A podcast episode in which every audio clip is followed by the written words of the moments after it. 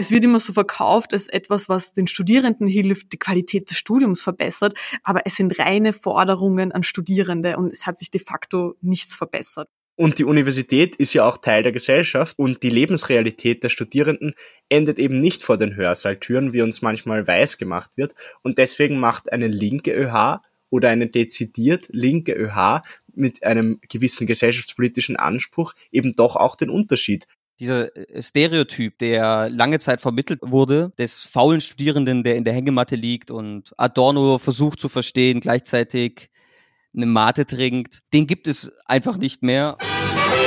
Zucker zaubert. Nimm deshalb mehr. Schirmchen und Streusel. Der Podcast wird euch präsentiert von dem gemeinnützigen Verein Argument Utopie. Hallo und herzlich willkommen zum Schirmchen und Streusel Podcast, dem Wiener Podcast zu Politik und Kultur. Hier spricht Niklas und in unserer neuen Folge zu der Season Leben lernen möchten wir uns mit der Hochschule als ohne Frage wichtigen Ort des Lernens, aber auch der persönlichen Entwicklung beschäftigen. Wir dachten uns, warum zu diesem Thema nicht mit Menschen reden, die das Lernen und Leben an der Hochschule aktiv mitgestalten. Daher darf ich direkt zwei Gäste begrüßen, Jessica und Simon vom KSV Lilly. Wie geht's euch? Ja, danke der Nachfrage und danke für die Einladung. Ähm, für meinen Teil, ich freue mich sehr, dass ich hier sprechen darf. Und ja, Simon, wie geht's dir? Ja, äh, ich möchte mich auch für die Einladung bedanken äh, und mir geht's auch sehr gut. Und ich freue mich auch sehr, beim Schirmchen und Streusel Podcast dabei sein zu dürfen. Danke für die Einladung. Genau, der Pandemiesituation geschuldet nehmen wir wieder online auf. Ich weiß, ihr zwei sitzt gerade im NIC in Wien im, im neuen Institutsgebäude. Ich darf bei mir zu Hause sitzen. Wir hören uns übers Internet.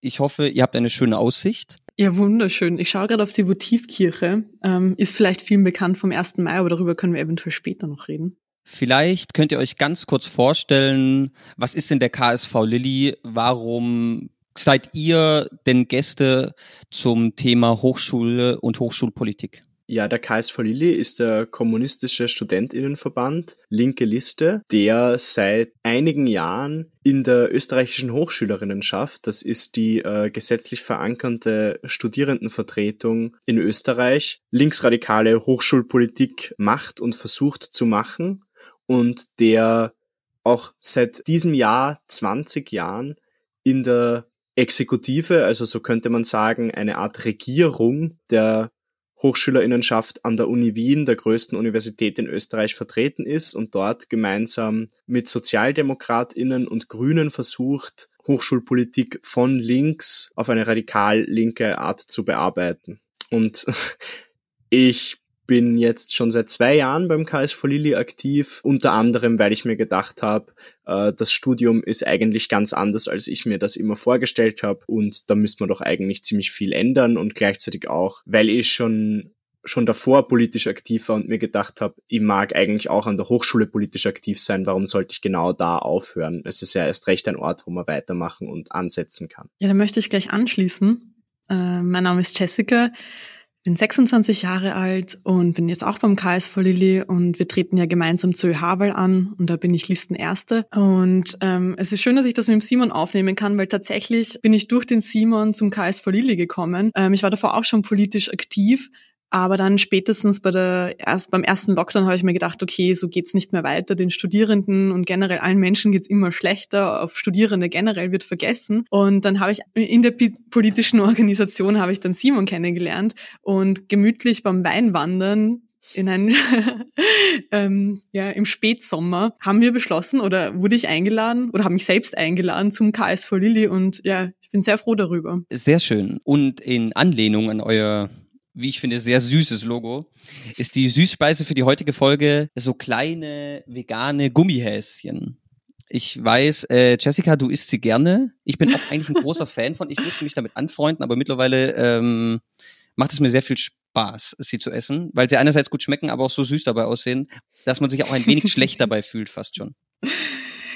Ja, ähm, ich weiß nicht, darf ich den Jingle singen? Den finde ich so nett, immer so, cut, yes, yes, yes, yes. Nein, aber... Ähm, das werden wir rausschneiden, natürlich, weil wir, weil wir kein Geld dafür bekommen. Na voll. Ähm, ja, danke für diesen Hasen. Ich kann mich, also wie gesagt, ich bin froh, dass ich den noch vom Podcast ein bisschen vernaschen durfte. Und der gibt mir jetzt ein bisschen Kraft. Sehr gut. Ich würde gern einen kleinen persönlichen Einstieg nehmen, weil ich persönlich komme aus einem privilegierten, kleinbürgerlichen Haushalt, hatte immer Glück in der Schule, ich habe schnell verstanden, hatte gute Noten und für mich war von Anfang an klar, ich werde mal studieren. Mein Vater ist Akademiker, ähm, ich für mich war das gar keine Frage. Als ich dann aus der Schule, mit der Schule fertig war, war ich klassischerweise ein Jahr im Ausland und bin dann, äh, habe dann irgendwann angefangen zu studieren. Und nach ganz kurzer Zeit habe ich gemerkt, ey, das macht mir überhaupt keinen Spaß. Das funktioniert überhaupt nicht. Das ist nur Stress. Ähm, diese Vorstellung von wegen, ich kann mir aussuchen, was, was mich interessiert und darf mich da weiterbilden und habe so Spaß am Lernen, was ich in der Schule auf jeden Fall hatte, ist überhaupt nicht erfüllt worden. Wie ist es denn bei euch? Wollt ihr überhaupt noch studieren? Würdet ihr diese Entscheidung wieder treffen zum Studieren? Oder sagt ihr mittlerweile auch, ey, bitte eine, irgendeine Ausbildung direkt ab ins Berufsleben und kein Bock mehr, geht mir weg mit Hochschule? Ja, ich kann das sehr gut nachvollziehen, dass du da überhaupt keine Lust hast. Ähm, bei mir ist es bisschen anders als bei dir. Also ich komme aus einer Familie, die, wo ich die erste Person bin, die jetzt einen akademischen Abschluss hat und wo es auch überhaupt nicht klar war, dass ich studieren werde. Und ich glaube, wahrscheinlich auch meine Eltern nicht vorgesehen haben. Also sie sind damals aus Polen emigriert und wollten, glaube ich, eh das Beste, es wollten das Beste für mich. Ähm, aber ich glaube, studieren war da trotzdem nicht so die Vorstellung davon. Also auch während meinem Studium haben mich meine Eltern oder meine Mutter vor allem ganz oft gefragt, wann ich jetzt endlich zum Arbeiten anfange und wozu ich das Studium überhaupt brauche. Also das ist so ein bisschen ein anderer Zugang von meiner Seite. Und warum ich verstehe, dass es für dich mühsam ist, also für mich ist Studieren auch überhaupt nicht etwas Entspanntes, weil ich seitdem ich, ich weiß nicht, 18 bin oder schon früher angefangen habe zu arbeiten, um mich selbst auch zu erhalten oder um Miete zu, also um meine Miete bezahlen zu können und alles, all jenes, also die Kinderbeihilfe, die ich damals bekommen habe, oder Familienbeihilfe, das waren ja gerade mal 220 Euro, wenn überhaupt. Und von dem her habe ich schon immer diese Doppelbelastung gehabt, zu studieren und arbeiten zu müssen oder arbeiten und studieren zu müssen. Es war jetzt nicht immer ganz klar, was gerade wichtiger ist, weil natürlich beide Bereiche immer 100 Prozent von mir erfordert haben. Also das hat es natürlich auch immer sehr schwierig für mich gemacht, diese Doppelbelastung. Ja. Eine sehr spannende Perspektive von dir, Jessica, die ich natürlich überhaupt nicht einnehmen kann und auch aus meinem Umfeld sehr wenig kenne. Deswegen sehr schön, dass du auch hier bist und dass wir, dass wir da mal drüber reden können. Ich finde auf jeden Fall, dieser äh, Stereotyp, der lange Zeit vermittelt wurde, des faulen Studierenden, der in der Hängematte liegt und Adorno versucht zu verstehen, gleichzeitig eine Mate trinkt, den gibt es einfach nicht mehr. Auf jeden Fall wurden da meine Erwartungen überhaupt nicht erfüllt. Oder wie seht ihr das? Was sind eure, was ist euer Eindruck von, von der Entwicklung der Studierenden ja, der Stereotyp wäre wunderschön. Ich hätte ihn so gern ausgelebt. Ich kann es dir gar nicht sagen, wie toll das wäre. Aber wie du schon gesagt hast, so ist es leider nicht. Also viele Studierende werden mit der harten Realität konfrontiert, ich, ich denke vor allem auch, um da einhaken zu können, dass dieses Bild einfach auch statistisch überhaupt nicht in der Realität entspricht. Also da stimmt auch einfach deine subjektive Wahrnehmung, weil die Mehrheit der Studierenden in Österreich muss arbeiten, um sich Studium, um sich Wohnung zu finanzieren, beziehungsweise überhaupt finanzieren zu können. Und die Mehrheit dieser Studierenden geht jetzt auch nicht nur mal ein oder zwei Abende die Woche kellnern. Nein, so ist es nicht. Und das wäre ja schon viel. Aber die, äh, die meisten Studierenden, die arbeiten, also da liegt der Durchschnitt halt mehr so bei 20 Stunden die Woche. Auch ich, der zwar aus einer relativ, also auch aus einem akademischen Background kommt, auch ich muss arbeiten, um mir Wohnung und Studium angenehm leisten zu können. Und das ist ja eigentlich eine sehr konträre Vorstellung von dem, wie man Studium erwartet. Weil es ist ja nicht so, dass Studieren an sich nicht schon Arbeit wäre. Also wie errechnen sich ECTS? Doch als Aufwand äh, in Arbeitsstunden. Und wenn man dann aber meint, das wäre ja gar keine Arbeit oder Studieren, das ist ja gar nicht so anstrengend, das Gegenteil ist der Fall. Äh, spätestens jetzt mit Corona müssen es doch allen aufgefallen sein, wie anstrengend, wie nervtötend und zeitraubend das sein kann. Und Leute müssen dann auch noch nebenher arbeiten. Und das Studium ist so gar nicht, wie man es sich eigentlich vorgestellt hat. Ja, und, und da möchte ich anschließen auch, wir gehen jedes Mal von einem Vollzeitstudium aus. Und das ist so eine veraltete Vorstellung, wie es der Simon gerade ähm, gesagt hat. Also, wie gesagt, es entspricht überhaupt nicht den Lebensrealitäten der Studierenden. Und wenn, selbst wenn man Arbeit und Studium schafft zu kombinieren, wo bleiben dann andere Dinge wie, ich weiß nicht, soziale Kontakte, die wichtig sind, politisches Engagement, das wichtig ist oder andere Dinge. Man bleibt einfach nur noch in dieser Produktivitätsschiene drinnen. Die ganze Zeit. Ja, ich glaube, das ist ein ganz wichtiger Punkt, einfach zu sehen, dass Studierende eben nicht nur rein ihren Bildungsalltag haben und eben ihr Studium ähm, ausfüllen, sondern gleichzeitig eben arbeitende Menschen sind und dementsprechend eventuell auch arme Menschen sind, sich ihren Alltag finanzieren müssen und wie du auch sagst, gleichzeitig kommt dazu dann noch oder erschwerend kommt dazu noch dann solche Verwertungslogiken in, an der Uni. Also ich muss mein Studium in einer bestimmten Zeit erfüllen, sonst wird es nochmal teurer.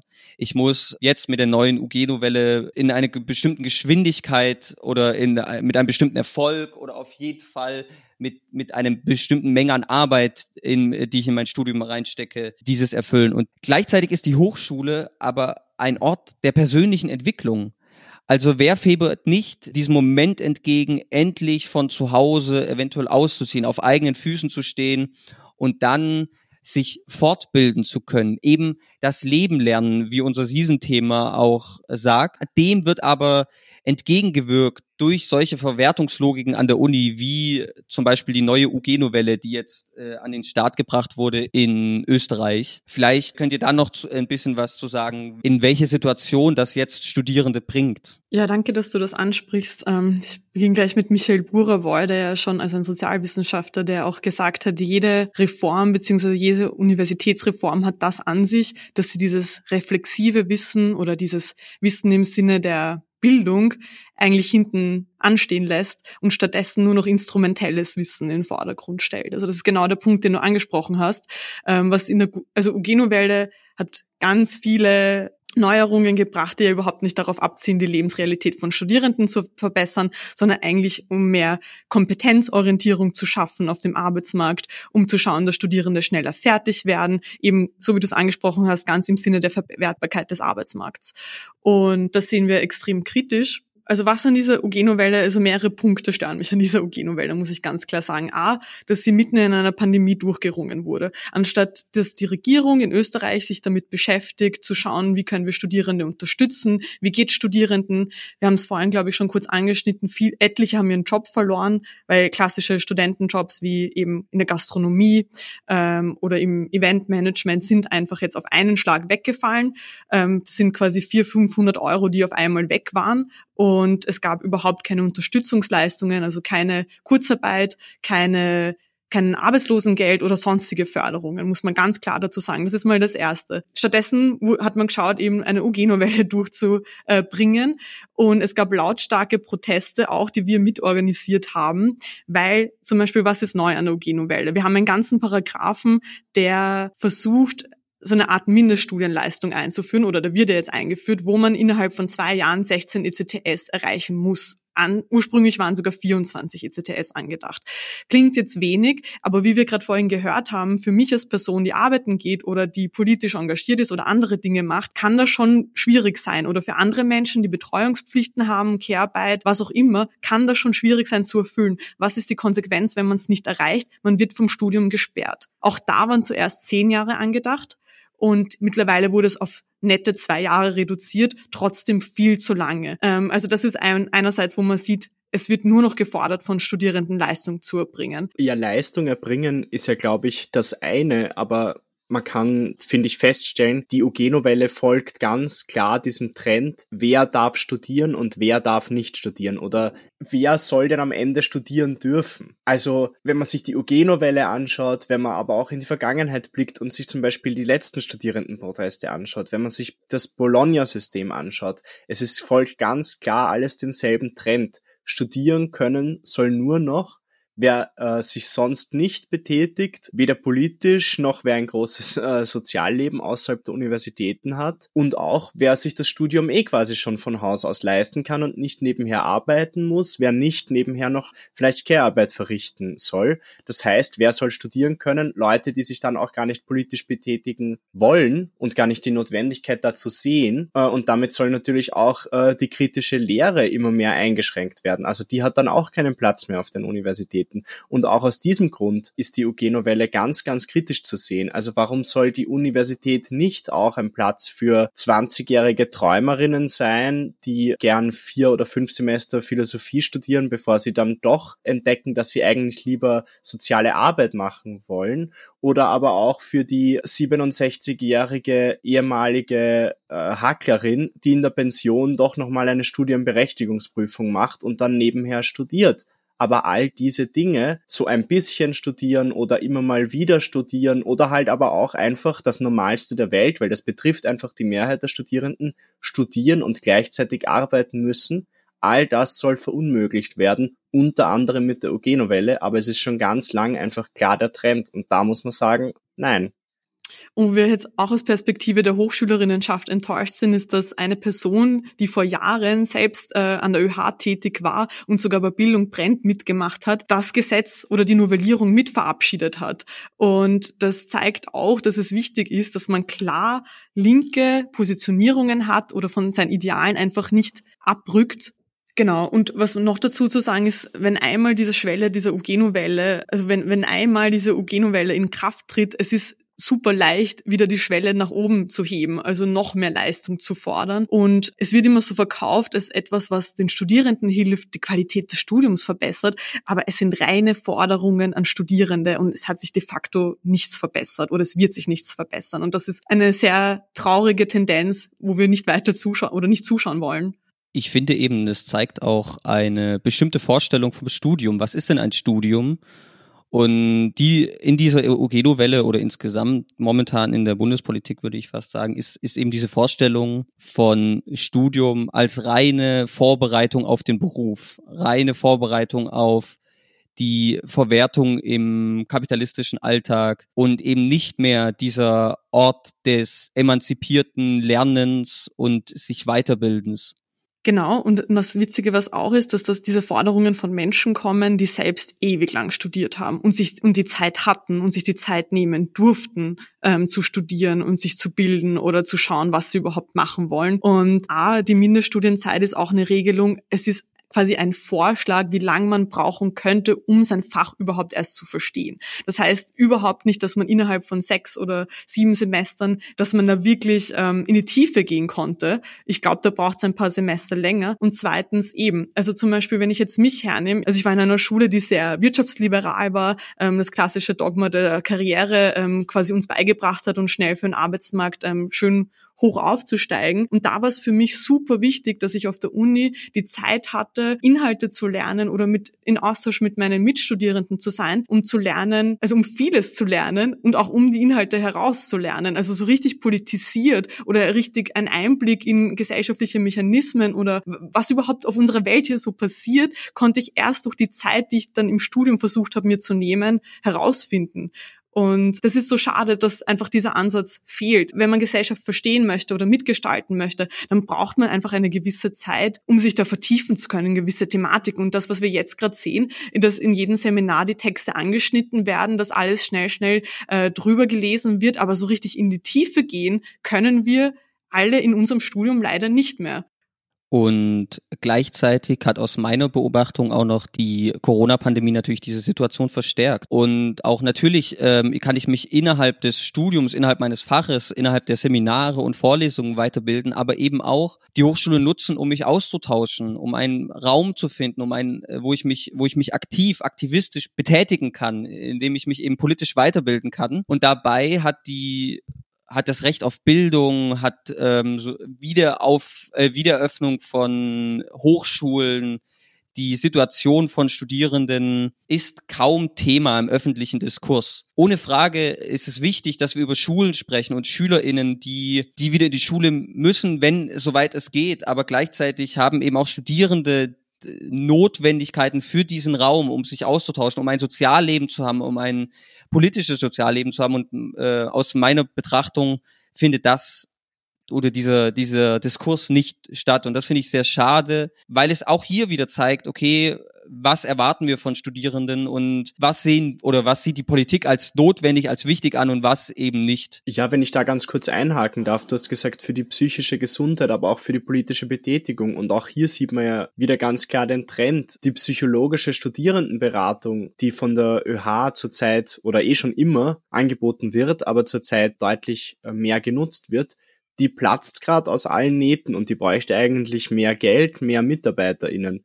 Aber was macht die Regierung beziehungsweise das Bildungsministerium und was macht leider auch die Bundesvertretung der ÖH, die ja konservativ geführt ist? Sie setzt sich nicht dafür ein. Die Bundesvertretung der ÖH hat im Gegenteil äh, Studierende, die sich zum Beispiel gegen die UG-Novelle auf die Straße gestellt haben, die aktivistisch waren, um die UG-Novelle zu verhindern oder zumindest abzuschwächen, unter Generalverdacht gestellt, dass äh, Demonstrationen gegen die UG-Novelle genauso sein wie äh, Corona-Demonstrationen. Und anstatt ähm, die psychologische Studierendenberatung vollumfänglich auszufinanzieren, was hat die Regierung gemacht? Einmal ein Dreivierteljahr kam es einem so vor, als wüsste der Bildungsminister Heinz Fassmann gar nicht, dass er auch für Hochschulen zuständig ist. Und dann denkt er sich gemeinsam mit dem Grünen Parlamentsclub und seiner ÖVP die OG-Novelle aus, um Studierende zu segieren und zu malträtieren, anstatt dass er ihnen irgendwie unter die Arme greift. Und da ist die psychologische Studierendenberatung das eine, da ist Sozialhilfe oder aber auch die Rückzahlung der Studiengebühren für die Corona-Semester das andere. Und all das ist nicht passiert. Was ist passiert? Mitten in einer Pandemie, wo auch ganz klar war, Protest wie bei vorhergehenden Verschlechterungen im Hochschulbereich, also Besetzungen von Universitätsräumlichkeiten, das kann nicht möglich sein, weil anders als uns vielleicht von vielen unterstellt wurde oder wird. Studierende haben sehr genau auf die äh, Corona-Verordnungen und auch auf die pandemischen Gegebenheiten geblickt und da war es natürlich vollkommen klar, man kann jetzt nicht sicher Uniräumlichkeiten besetzen und deswegen ist es auch nicht passiert. Und genau in diesem Zeitpunkt eine äh, Hochschulnovelle zu verabschieden, spricht halt eine ganz klare Sprache. So, hier eine kurze Unterbrechung von mir. Wenn euch die Folge bis hierhin gefallen hat und ihr uns und unsere Arbeit unterstützen möchtet, dann gebt uns doch gerne eine 5-Sterne-Bewertung bei iTunes, das hilft uns enorm. Auch könnt ihr uns in eurer Podcast-App abonnieren und auf unseren Social-Media-Kanälen folgen. Am liebsten sind uns persönliche Empfehlungen an Freunde und Bekannte. Vielen Dank im Voraus. Nun seid ihr im Vorsitz an der Hauptuni Wien was ist denn euer Einfluss auf solche Themen? Welche Gestaltungsmöglichkeiten habt ihr als äh, Teil des Vorsitzes der ÖH?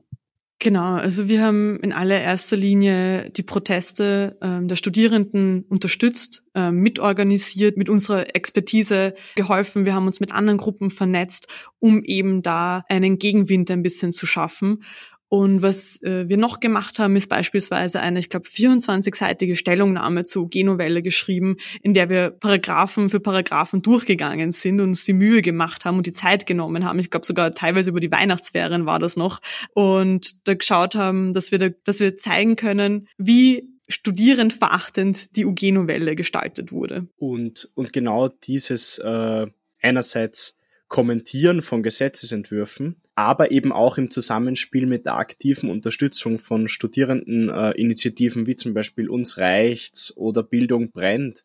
Äh, genau das ist eben der Spagat, der den großen Unterschied macht zwischen einer rein auf Service orientierten ÖH, wie es die rechten Fraktionen oder die Mitte unter Anführungszeichen Fraktionen gerne vertreten, und einer dezidiert linken ÖH, die eben einerseits Stellungnahmen schreibt, weil das ist ja wichtig, aber eben auch gesellschaftspolitische Initiativen unterstützt. Das können jetzt gesellschaftspolitische Initiativen in Bezug auf Hochschulpolitik sein, also unser natürlich als Studierendenfraktion uns näherstes Thema. Und die Universität ist ja auch Teil der Gesellschaft und die Lebensrealität der Studierenden endet eben nicht vor den Hörsaaltüren, wie uns manchmal weiß gemacht wird. Und deswegen macht eine linke ÖH oder eine dezidiert linke ÖH mit einem gewissen gesellschaftspolitischen Anspruch eben doch auch den Unterschied, weil sie nicht nur hochschulpolitische Interessen der Studierenden vertreten kann, sondern eben auch alle anderen Interessen der Studierenden vertreten kann und auch vertreten sollte. Und genau das machen wir an der ÖH-Uni Wien seit 20 Jahren. Das bringt mich gleich zur nächsten Frage, weil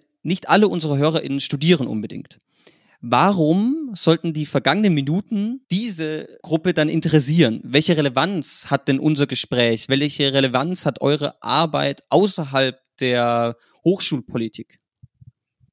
Ja, was bedeutet es, wenn wir als ÖH gesellschaftspolitische Themen äh, auch in den Vordergrund stellen? Das bedeutet ja gerade, dass wir, ähm, wenn wir sagen Fight Precarity, was für uns als Kais Lilly im Zuge der äh, UG-Novelle ein großes Motto war, dann heißt das nicht bloß die Pre Prekarität der Studierenden bekämpfen. Na, im Gegenteil, das heißt die Prekarität gesamtgesellschaftlich äh, anzugehen. Deswegen treten wir ein für eine kämpferische ÖH, die eben genau das tut, der Prekarität offensiv entgegentreten und eben auch zum Beispiel bei Pflegekräften oder Erntehelferinnen. Deswegen schauen wir auch, dass wir mit der Initiative Sommerpaket zusammenarbeiten, die sich äh, für Sommerunterkünfte äh, für Obdachlose in Wien einsetzt. Dass wir mit der Initiative Saisonieri, die sich äh, für mehr Rechte für SaisonarbeiterInnen auf Feldern äh, in Österreich, die ja oft aus Osteuropa kommen und hier heftigst ausgebeutet werden, äh, dass wir mit denen zusammenarbeiten. Genauso arbeiten wir dann als ÖH aber auch mit gesellschaftlichen Initiativen zusammen,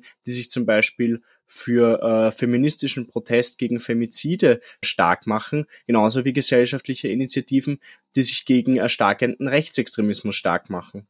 Genau, ja. Also ich finde, das ist auch eine unserer größten Stärken, wo ich überhaupt äh, nicht verstehe oder es witzig finde, dass andere Fraktionen uns das vorwerfen, dass wir eben diesen allgemeinen und gesamtgesellschaftlichen äh, Zugang haben. Aber genau der ist wichtig, weil wo wir gesehen haben, also die Corona-Demonstrationen, also die Corona-Leugnerinnen-Demonstrationen und die rechtsextremen Demonstrationen sind wahnsinnig eskaliert in den letzten Monaten. Also die Polizei hat überhaupt nicht eingegriffen, hat ist mitmarschiert, hat sogar noch den Applaus von der Menge bekommen dafür, also von den ganzen Personen dort. Und ähm, die Leute sind einfach durch die Straßen Wiens marschiert und migrantisch gelesene Personen oder jüdische Personen mussten zu Hause bleiben. Also es wurde dazu sogar dezidiert aufgerufen, dass solche Personen zu Hause bleiben sollten, weil sie nicht mehr sicher auf den Straßen Wiens waren. Das muss man sich bitte mal vorstellen. Und da haben wir natürlich ganz aktiv uns an diesen Protesten, also antifaschistischen Protesten beteiligt, um dagegen aufzumarschieren, äh, weil keiner soll in Wien sich nicht sicher fühlen dürfen. Und das ist, ähm, also das ist ganz, ganz wichtig auch zu sagen. Und die Regierung und andere haben da einfach nur zugesehen. Vielleicht können wir die Frage auch umdrehen. Also welche Relevanz hat denn für eine, für, für andere linke Gruppierungen, die sich nicht direkt um Hochschulpolitik kümmern, der Bereich Universität, der Raum Universität? Warum, warum sollten sich auch andere linke Gruppierungen zumindest dafür interessieren, sich solidarisieren, sich eventuell auch einsetzen dafür? Also ich würde da zwei elementare Gründe dafür sehen und ich finde es deswegen so eine spannende Frage, weil wir ganz am Anfang vom Podcast äh, schon darüber geredet haben, was Universitäten eigentlich sind, beziehungsweise vor allem auch sein sollten. Also ein Ort, wo man eben nicht nur genau eingeengt über das Fach, das man gerade studiert, lernt, sondern ja, dieser neoliberale Satz oder halt dieser Kalenderspruch fast schon, äh, ja, man lernt fürs Leben an der Universität. Äh, so mag ich das jetzt natürlich nicht formulieren. Aber natürlich, das ist ein Ort, an dem man viele andere Leute kennenlernt, an dem man total viel sich austauschen kann, an dem man sich persönlich weiterentwickeln kann und wo das eben nicht nur für sehr wenig Menschen passiert, sondern im Gegenteil. Also wenn man sich die Universität Wien anschaut, hier studieren knapp 100.000 Personen. Österreichweit sind es an die 300.000 Menschen, die studieren. Das kann einer Linken, das kann gesellschaftspolitisch einfach nicht wurscht sein, wo diese 300.000 äh, Menschen sich politisch hinbewegen.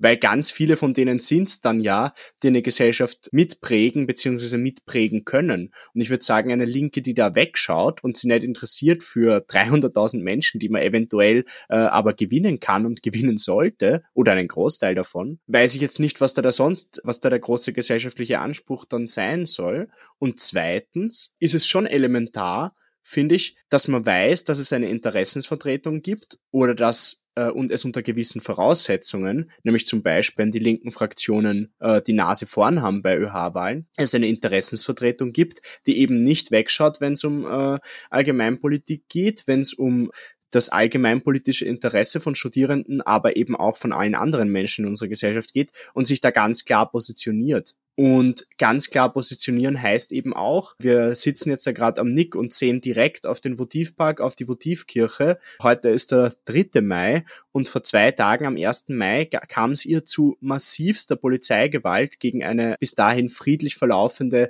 1. Mai-Demo. Und rund um diese erste Mai-Demo war eben auch die ÖH involviert. Die ÖH, die sich immer auf die Seite stellt von von linken gesellschaftlichen Bewegungen und deswegen auch jetzt gegen diese Polizeigewalt ganz klar auftritt. Und zu wissen, dass eine Interessensvertretung sich hier auf die eigene Seite stellt und hier einem auch den Rücken stärkt, sollte für eine Linke wichtig sein. Ja, dann kann ich mich dem Simon nur anschließen. Ich würde das in meinem Fall jetzt auch ein bisschen äh, persönlicher vielleicht aufmachen wollen. Also für mich war die Uni ein Ort und ich bin wirklich so dankbar für diese Möglichkeit und auch dieses Privileg. Also das muss ich an dieser Stelle ganz klar sagen. Also für mich war die Uni ein Ort, wo ich erstmals wirklich mit so vielen verschiedenen Menschen in Kontakt gekommen bin, die ich sonst nie kennengelernt habe. Also quer durch, ähm, also soziale Schichten eben, auch äh, altersspezifisch. Das sind, also da habe ich so viele Dinge gelernt, über Gesellschaft, über mich selbst. Das ist, also das ist eine Erfahrung, finde ich, mit der man sich auch solidarisieren kann. Also auch Menschen, anderen Menschen gegenüber, die nicht studieren. Beziehungsweise würde ich da auch aufrufen zu sagen, hey, wer das Studium oder die Verhältnisse jetzt gerade nicht so scheiße, jeder sollte studieren eigentlich, weil es so super nett ist. Und, und man geht ja über den Tellerrand hinaus. Also man selbst geht ja dann auch rein, zum Beispiel in seine WGs oder redet mit anderen Menschen, die nicht studieren und die lernen dann von den Studierenden genauso. Oder man bringt diese Diskussionen, die man optimalerweise oder wünschenswerterweise im Seminar Seminarraum geführt hat, trägt man ja äh, raus. Also ich habe so oft super lange WG-Diskussionen gehabt und wir haben alle verschiedene Dinge studiert, ob das jetzt Naturwissenschaften waren oder eben mein Bereich der Sozialwissenschaften. Und das sind Dinge, die kannst du im Arbeitsleben oder so wie wir jetzt versucht werden, immer strikt zu trennen in unseren schönen, braven Produkt Produktivitätsbereiche einfach nicht erreichen wie auf der Uni. Also das ist wirklich, natürlich jetzt war, auch, war die Erzählung ein bisschen Klischee, aber es war wirklich so. Und wir kriegen auch Werkzeuge in die Hand oder beziehungsweise optimalerweise können wir uns aus Texten oder aus Gesprächen Dinge rausnehmen und uns überlegen, wie wollen wir als Gesellschaft agieren, wie wollen wir da rausgehen, was tut uns gut, was brauchen wir. Und solche Gespräche finden schon auch immer hier statt, auf Universitäten optimalerweise. Und das dürfen wir uns nicht nehmen lassen, unter gar keinen Umständen. Ja, Entschuldigung, jetzt bin ich da ein bisschen bisschen eskaliert in meinem kleinen äh, Plädoyer für Universitäten. Aber es ist wirklich, wirklich schön und wir sollten uns das beibehalten, auch diese bisschen utopische Vorstellung und ja, na super, ich fand es total schön jetzt gerade. Ähm, es hat mir auch ein bisschen meine letzte Frage fast schon genommen. Ich, ich stelle sie trotzdem und wir können gerne auch ein wenig in die in so hoffnungsvolle Zukunftsgedanken gehen. Oder hoffnungsvoll klingt eigentlich ein bisschen blöd, weil man sich auf andere Sachen, äh, weil, man, weil man darauf hofft, dass jemand anderes etwas für einen macht so, oder eher in Richtung, okay, wo wo wollen wir hin? Was wollen wir gestalten? Was was wollen wir ändern? Und zwar möchte ich da ein bisschen die ähm, Frage vom Anfang ähm, an wieder schließen indem ich euch jetzt frage, wie bekommt ihr mich wieder dazu, studieren zu wollen, beziehungsweise wie schafft ihr es, dass der nächste kleine Niklas, der sich immer als ähm,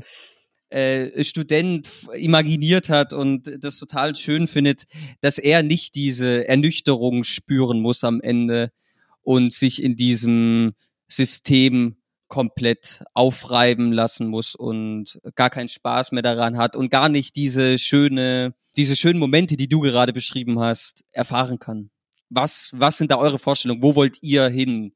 Wo sollten sich die Universitäten hin bewegen. Ich finde, einerseits ist da natürlich die Utopie total wichtig und da gibt's ganz viele Vorstellungen für mich. Und natürlich wäre eine Universität total schön, äh, an der wirklich alle, die das wollen, studieren können, ohne Druck, äh, ohne irgendwie, okay, ich muss in der Zeit fertig werden, ich muss so viele ECTS schaffen und das muss ich unbedingt auch noch gemacht haben, sonst wird das nichts mit dem Job, in der man sich einfach mit Dingen, für die man sich interessiert, beschäftigen kann. Aber ich denke, die Utopie muss auch nicht immer total unkonkret sein. Ich weiß, das ist jetzt ein bisschen ein Widerspruch, aber es gibt so viele Dinge an den Hochschulen, die sich auch tatsächlich ändern könnten. Also zum Beispiel ganz einfache Dinge, wie wenn jetzt nicht mehr Personen, die aus Nicht-EU-Ländern kämen, äh, an europäischen Universitäten oder zumindest an österreichischen Universitäten doppelt so viele Studiengebühren zahlen müssten. Das wäre schon eine Verbesserung, die enorm wichtig wäre. Wenn es jetzt nicht mehr äh, leider gang und gäbe wäre, dass äh, rechtsextreme ProfessorInnen an Universitäten ihre äh, Lehrveranstaltungen halten und Burschenschafter und Rechtsextreme dann in diesen Vorlesungs, in diesen Vorlesungen fröhliche Urstände feiern. Äh, wenn man diese Leute von den Unis schmeißen kann. Das ist für mich schon eine eine Vorstellung, die motivieren sollte dazu, sich in Hochschulpolitik und in Hochschule an sich einzumischen, weil die Utopie von der Hochschule, an der sich alle wohlfühlen, die erreichen wir nicht bei der ÖH-Wahl allein oder die erreichen wir nicht durch ein Kreuzel oder so bei einer Wahl, sondern die erreichen wir eben genau dadurch. Eine, eine dezidiert linke ÖH, die aber eben auch den Schulterschluss mit gesellschaftlichen Initiativen, äh, die sich antikapitalistisch, äh, antifaschistisch und feministisch äh, geben, organisiert und diesen Kampf, diesen gesellschaftlichen Kampf gemeinsam führt, weil das sind eben Kämpfe, die man, finde ich, nicht voneinander trennen kann. Ja, also wenn ich utopisch ansetzen darf, ich würde zu dir sagen, Niklas, was machst du denn gerne? Was interessiert dich? Magst du dich vielleicht ausprobieren? Interessiert es dich weiterhin? Wenn nicht, dann steig einfach aus, probier es einfach mit einem anderen Fach. Es muss ja nicht das sein, oder? Komm, gehen wir zu dieser Organisation, schauen wir uns das mal an, was die Leute dort machen. Hast du auch letztens gehört, dass Leute diskriminiert wurden oder Rassismuserfahrungen gemacht haben? Komm, starten wir irgendwas, setzen wir uns dafür ein, machen wir eine Initiative. Oder wie wäre es, wenn wir eine Studieküche gründen würden? Ich habe gehört, viele Leute haben kein Mittagessen oder können sich das nicht leisten. So machen wir, kochen wir irgendwas Nettes für sie und ja, blicken wir über diesen Tellerrand hinaus. Und ich glaube, das sind so, also ich würde das einfach so angehen. Und ich glaube, mit diesen Vorstellungen hätten wir so eine tolle Hochschule und könnten gemeinsam genau dieses Studium starten, was wir wollen. Und das nicht in einer Hängematte, weil wir faul sind, sondern in einer Hängematte, weil es uns einfach gut geht und weil es einfach schön ist, gemeinsam über Bildung und andere Inhalte zu sprechen. Und ich möchte an dieser Stelle einfach nochmal kurz sagen, dass es zum Beispiel jetzt in meinem Fall und an meiner Stelle einzelne Personen waren, die selber ähnliche, ich glaube, idealistische Ansprüche hatten wie ich oder utopische Ansprüche vielleicht, weil, dass ich jetzt an der Uni gelandet bin oder hier sprechen darf, ist wirklich ein Verdienst von einzelnen Lehrpersonen, die immer wieder an mich geglaubt haben, die mir zu, gut zugesprochen haben, die mein Potenzial irgendwo erkannt haben und mich wirklich aktiv gefördert haben. Ansonsten wäre ich jetzt auch irgendwo anders und hätte diese Möglichkeit nicht. Und das zeigt nochmal, wie traurig oder wie diskriminierend dieses System ist, wo Leute wie ich aus bildungsfernen Schichten einfach nicht die Möglichkeit haben, in, in den Genuss einer Hochschule zu kommen oder eben all dieser Diskurse. Und deswegen braucht es auch noch weiterhin diese Leute, die daran glauben und einfach hoffen, dass wir dann trotzdem strukturell etwas ändern können, damit es eben nicht einzelne Personen braucht, die aktiv Leute fördern, sondern dass wir alle gemeinsam als Gesellschaft diese Möglichkeit haben. Und ja, danke nochmal an all meine Lehrpersonen, an alle, die mich in diesem Weg begleitet haben. Und ja, ich freue mich sehr, dass ich jetzt hier sein durfte. Danke. Ja, auch von mir ein riesen Dankeschön, dass ihr da wart. Es hat mir riesen Spaß gemacht, mit euch zu reden, mit euch am Ende auch noch ein wenig in, ja, Träume will ich es gar nicht nennen, in die Zukunft. Lass es uns so sagen. Wir, wir haben ja, in die Zukunft genau. uns, äh, uns äh, geträumt. Vielleicht ähm, kommen wir jetzt aber zu dem Grund oder ein Grund, warum ihr, warum ihr auch hier seid weil diese Träume können natürlich auch eventuell in Erfüllung gehen, beziehungsweise ist der erste Schritt die ÖH-Wahl, die am 18. bis 20. Mai dieses Jahr stattfindet. Wie kann ich, wenn ihr mich überzeugt habt, denn ein Kreuz für euch machen? Also wenn du ein Kreuz äh, für uns machen willst, was uns natürlich am allermeisten freuen würde, äh, aber generell ein Kreuz bei der ÖH-Wahl, kannst du eben vom 18. bis 20. Mai an deiner Hochschule machen. Da wird es vor Ort mehrere Wahllokale geben, wo man FP2-Maske mitnehmen soll, aber es wird auch vor Ort welche geben, falls man sie doch vergisst und am besten auch einen eigenen Stift mitnehmen. Äh, und es wird genug Platz sein, dass man wirklich so sicher wie möglich wählen kann. Äh, es gibt auch die Möglichkeit, bis 11. Mai äh, noch bei der Website der Bundesvertretung der ÖH äh, die Briefwahl anzufordern, die auch möglich ist bei dieser ÖH-Wahl. Ich mag nur da dazu sagen, für alle, die's, für die es wirklich nicht möglich ist, hinzugehen von 18. bis 20. Mai, ist die Briefwahl natürlich immer noch besser als gar nicht wählen zu gehen. Aber leider hat uns die Regierung verunmöglicht, bei der Briefwahl auch unsere Studienvertretungen zu wählen, also quasi die Vertretung für den ureigenen Studiengang. Es ist leider per Briefwahl nur möglich, die Hochschulvertretung und die Bundesvertretung zu wählen. Und deswegen, wenn es euch irgendwie möglich ist und ihr jetzt zur ÖH-Wahl gehen wollt, solltet ihr tatsächlich auch persönlich hingehen, weil sonst könnt ihr nicht äh, die Personen wählen, die euch dann wirklich in eurem äh, zum Beispiel ja in eurem Studium in den Curricularkommissionen vertreten. Ja, und ich würde mich natürlich sehr freuen, wenn ihr uns das Kreuz gebt. Und wir würden uns darauf freuen, mit euch gemeinsam eine bessere Zukunft gestalten zu können. Ja, dann danke ich euch für euer Kommen, für, für das Gespräch. Ich wünsche euch ganz viel Erfolg dann vom 18. bis 20. Mai. Ihr werdet noch äh, genug Arbeit höchstwahrscheinlich bis dahin haben. Auf jeden Fall. Die eine Darf oder andere Sache steht noch an bis dahin, ja. Das werden wir natürlich verfolgen. Wir können auch mal eure Instagram oder andere Kanäle, wo man euch folgen kann, in, in die Shownotes stellen. Das yes, die Shownotes. Dann darf ich aber noch ganz kurz äh, ein paar Infos zu unserem Projekt machen. Unsere Arbeit machen wir kostenlos für euch, aber sie kostet trotzdem Geld. Daher freuen wir uns immer über Spenden, zum Beispiel fünf Euro. Mehr Informationen findet ihr auf unterpalm.net. Ebenfalls könnt ihr unsere Zeitung Unterpalm abonnieren und wir haben ein Telegram-Newsletter, in dem ihr linke Veranstaltungen im Raum Wien finden könnt. Vielen Dank für euer Kommen, Jessica und Simon. Es war mir eine große Freude und ich wünsche euch ganz viel Erfolg für den, für die ÖH-Wahl dieses Jahr. Vielen Dank und danke für die Einladung. Ja, vielen lieben Dank. Es hat wirklich, wirklich großen Spaß gemacht, heute mit dir zu reden. Ja, und an alle, die es jetzt bis zu diesem Ende geschafft haben, vielen Dank fürs Zuhören, vielen Dank für euer Interesse und ich möchte mich für euer Zuhören herzlichst bedanken. Dem kann ich mich nur anschließen. Das war die neueste Folge vom Schirmchen und Streusel Podcast. Ciao. Ohne eure Unterstützung kann es die Projekte von Argument Utopie nicht geben, darunter dieser Podcast und die Zeitung unter Palmen. Wir freuen uns über Spenden und neue Fördermitgliedschaften. Mehr Infos hierzu auf unserer Homepage unter palmen.net. Und nicht vergessen, egal was es gibt, Hauptsache mit Schirmchen und Streusel.